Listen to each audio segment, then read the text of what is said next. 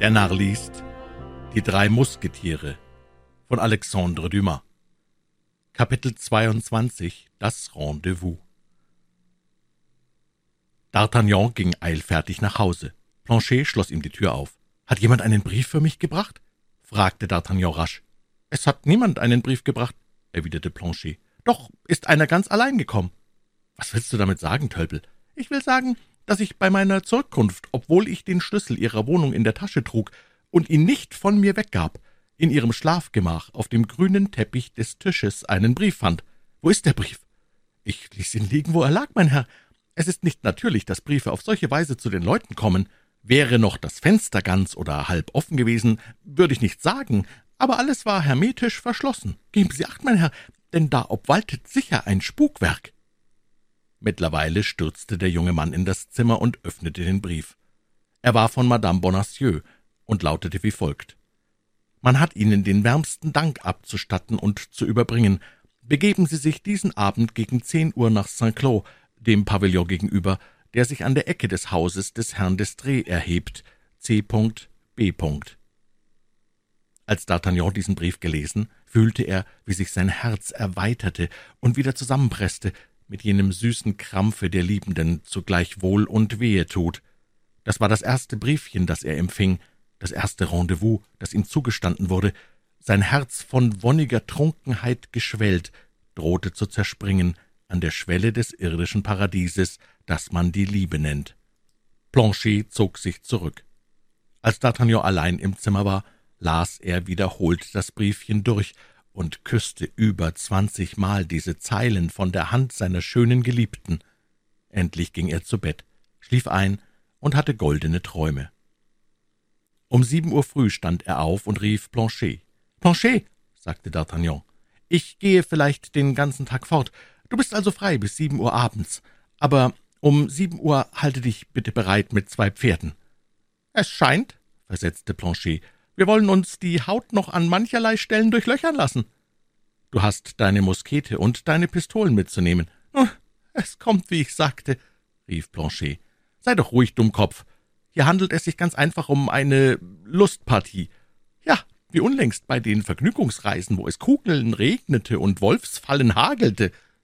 Sollst du dich übrigens fürchten, Planchet, erwiderte D'Artagnan, so will ich ohne dich gehen. Ich reise lieber allein als mit einem Hasenfuß. »Mein Herr«, entgegnete Planchet, »Sie tun mir Unrecht, mich dünkt doch, Sie haben mich rührig gesehen.« »Ja, allein ich glaube, dass du all deinen Mut auf einmal verbraucht hast. Sie werden sehen, dass ich nötigenfalls noch einen Rest übrig habe, nur bitte ich, nicht verschwenderisch damit umzugehen, wenn ich noch länger auskommen soll.« »Glaubst du, diesen Abend noch eine gewisse Summe verwenden zu können?« »Ich hoffe das.« »Nun, so will ich auf dich rechnen. Ich werde zur benannten Stunde bereit sein.« Ich glaubte nur, Sie hätten bloß ein Pferd im Stalle der Garten. Wohl kann in diesem Augenblick nur eins dort sein, aber diesen Abend wird es vier daselbst geben. Unsere Reise scheint eine Remonte-Reise gewesen zu sein? Allerdings, versetzte D'Artagnan, wiederholte Planchet noch einmal seinen Auftrag und ging fort. Herr Bonacieux stand an seiner Tür. D'Artagnan wollte vorübergehen, ohne mit dem würdigen Krämer zu reden, Allein dieser grüßte ihn so freundlich und zuvorkommend, dass sich der Mietsmann nicht bloß bewogen fühlte, den Gruß zu erwidern, sondern sich auch in ein Gespräch mit ihm einzulassen. Die Rede kam natürlich auf die Einsperrung des armen Mannes. Herr Bonacieux, der es nicht wusste, dass D'Artagnan sein Gespräch mit dem Manne von Meung behorcht hatte, erzählte seinem Mietsmann die Verfolgungen dieses Ungeheuers, dass Herr von Laßmann sei, den er immer nur einen Henker nannte, und dehnte sich ins Lange und Breite aus über die Bastille, die Riegel, die Türen, die Luftlöcher, die Gitter und Folterbänke. D'Artagnan hörte ihm mit beispielloser Geduld zu und sprach dann, als er zu Ende war, »Und wissen Sie, was mit Madame Bonacieux geschehen ist? Ist sie entführt worden?« »Ha!« rief Herr Bonacieux, »Sie haben sich wohl gehütet, mir das zu sagen, und auch meine Frau schwur mir bei den Göttern, dass sie nichts davon wusste. Dann fuhr er in einem überaus gutmütigen Tone fort. »Und was ist denn in dieser letzten Zeit mit Ihnen vorgegangen? Ich habe weder Sie gesehen noch Ihre Freunde, und Sie haben gewiss den vielen Staub, den Planchet gestern von Ihren Stiefeln klopfte, nicht auf dem Pflaster von Paris gesammelt. Sie haben recht, mein lieber Herr Bonacieux. Meine Freunde und ich haben eine kleine Reise gemacht. Weit von hier? Ach Gott, nein, bloß vierzig Meilen von hier. Wir geleiteten Athos in die Bäder von Forsch, wo meine Freunde bei ihm blieben. Und Sie sind zurückgekommen, nicht wahr? fragte Bonacieux und gab sich eine höchst witzige Miene. Ein so hübscher Junker wie Sie sind, bekommt keinen langen Urlaub von seiner Geliebten, nicht wahr? Und man hat uns schon ungeduldig in Paris zurückerwartet? Meine Treu, entgegnete der junge Mann lachend, ich bekenne Ihnen das um so lieber, mein werter Herr Bonacieux, als ich sehe, dass man vor Ihnen nichts verheimlichen kann. Ja, man hat mich erwartet, und zwar sehr sehnlichst, dafür kann ich stehen. Eine leichte Wolke schwebte über Bonacieux Stirn, doch so leicht, dass sie D'Artagnan gar nicht bemerkte. »Und wir werden für unseren Eifer belohnt werden?« fuhr der Krämer mit einer leichten Bewegung der Stimme fort, eine Bewegung, die D'Artagnan ebenso wenig als jene Wolke bemerkte, die einen Augenblick zuvor die Stirn des würdigen Mannes umschleierte. »Oh, schweigen Sie doch!« rief D'Artagnan lachend. »Nein«, antwortete Bonacieux, »ich sage Ihnen dies bloß, um zu erfahren, ob wir spät zurückkehren werden.« »Warum diese Frage, mein lieber Wirt?« versetzte D'Artagnan. »Sind Sie vielleicht willens, auf mich zu warten?« »Nein, aber seit meiner Einkackerung und jenem Diebstahl, der bei mir begangen worden ist, erschrecke ich oft, so oft ich eine Tür aufgehen höre, und zumal des Nachts. Nun ja, ich bin kein Krieger. Nun erschrecken Sie nicht, wenn ich erst um ein Uhr um zwei Uhr oder um drei Uhr früh zurückkomme, erschrecken Sie nicht, wenn ich ganz ausbleibe. Diesmal erblaßte Bonacieux dergestalt, dass D'Artagnan nicht umhin konnte, es zu bemerken und ihn zu fragen, was ihm fehle. »Nichts«, erwiderte Bonacieux, »nichts. Erst seit meinen Unfällen bin ich Schwachheiten unterworfen, die mich oft auf einmal überfallen, und eben durchrieselte mich wieder ein Schauder. Achten Sie nicht darauf und beschäftigen Sie sich bloß mit dem Gedanken an Ihr Glück. Dann bin ich auch beschäftigt, da ich glücklich bin. Noch nicht, warten Sie also. Sie sagten ja diesen Abend. Nun, dieser Abend wird kommen, so Gott will, und Sie harren wohl darauf ebenso sehnsuchtsvoll wie ich. Vielleicht wird Madame Bonacieux Ihrem Gemahl einen Besuch abstatten? Madame Bonacieux ist für diesen Abend nicht frei, entgegnete der Gemahl sehr ernst. Ihr Dienst hält sie im Louvre zurück. Umso schlimmer für Sie, mein lieber Wirt, umso schlimmer. Wenn ich glücklich bin, möchte ich, dass es alle Welt wäre, doch scheint das nicht möglich zu sein. Der junge Mann entfernte sich laut lachend über den Scherz, den er seiner Meinung nach allein verstanden hatte. »Unterhalten Sie sich gut«, rief ihm Bonacieux nach mit ersterbender Stimme. Er begab sich nach dem Hotel des Herrn von Treville. Sein Besuch war tags zuvor sehr kurz, wie man sich erinnern wird, und führte zu ganz geringer Erklärung, er traf Herrn von Treville in der Freude seines Herzens.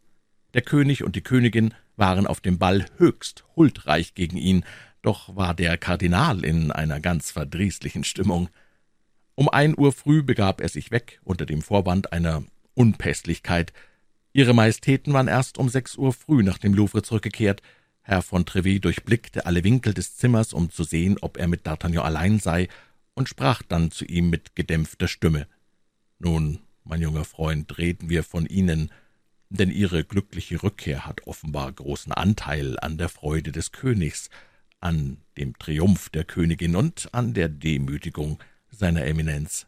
Nun müssen Sie sich klug benehmen. Was habe ich zu befürchten? fragte D'Artagnan, solange ich so glücklich bin, die Gunst Ihrer Majestäten zu genießen. Alles, glauben Sie mir, der Kardinal ist nicht der Mann, der eine Mystifikation vergisst, solange er mit dem Mystifizierenden noch nicht Abrechnung gehalten hat, und der Mystifizierende scheint mir so ganz die Miene eines gewissen Junkers zu haben, den ich kenne. Glauben Sie denn, der Kardinal wisse ebenso gut wie Sie, dass ich in London war? Teufel, Sie waren in London? Und von London brachten Sie den schönen Diamanten mit, der an Ihrem Finger schimmert? Seien Sie auf Ihrer Hut, lieber D'Artagnan, um das Geschenk eines Feindes ist es nichts Gutes.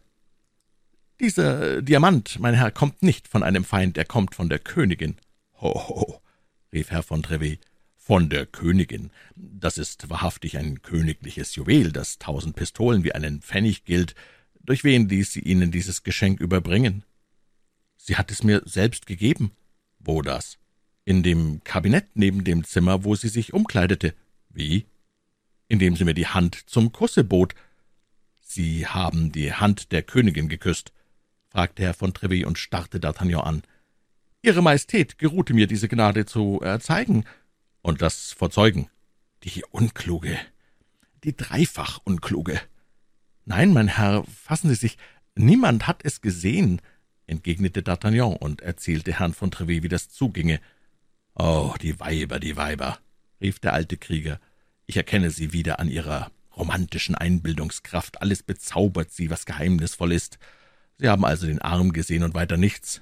Sie würden der Königin begegnen, ohne sie wiederzuerkennen? Sie würde Ihnen begegnen, ohne dass sie wüsste, wer Sie sind?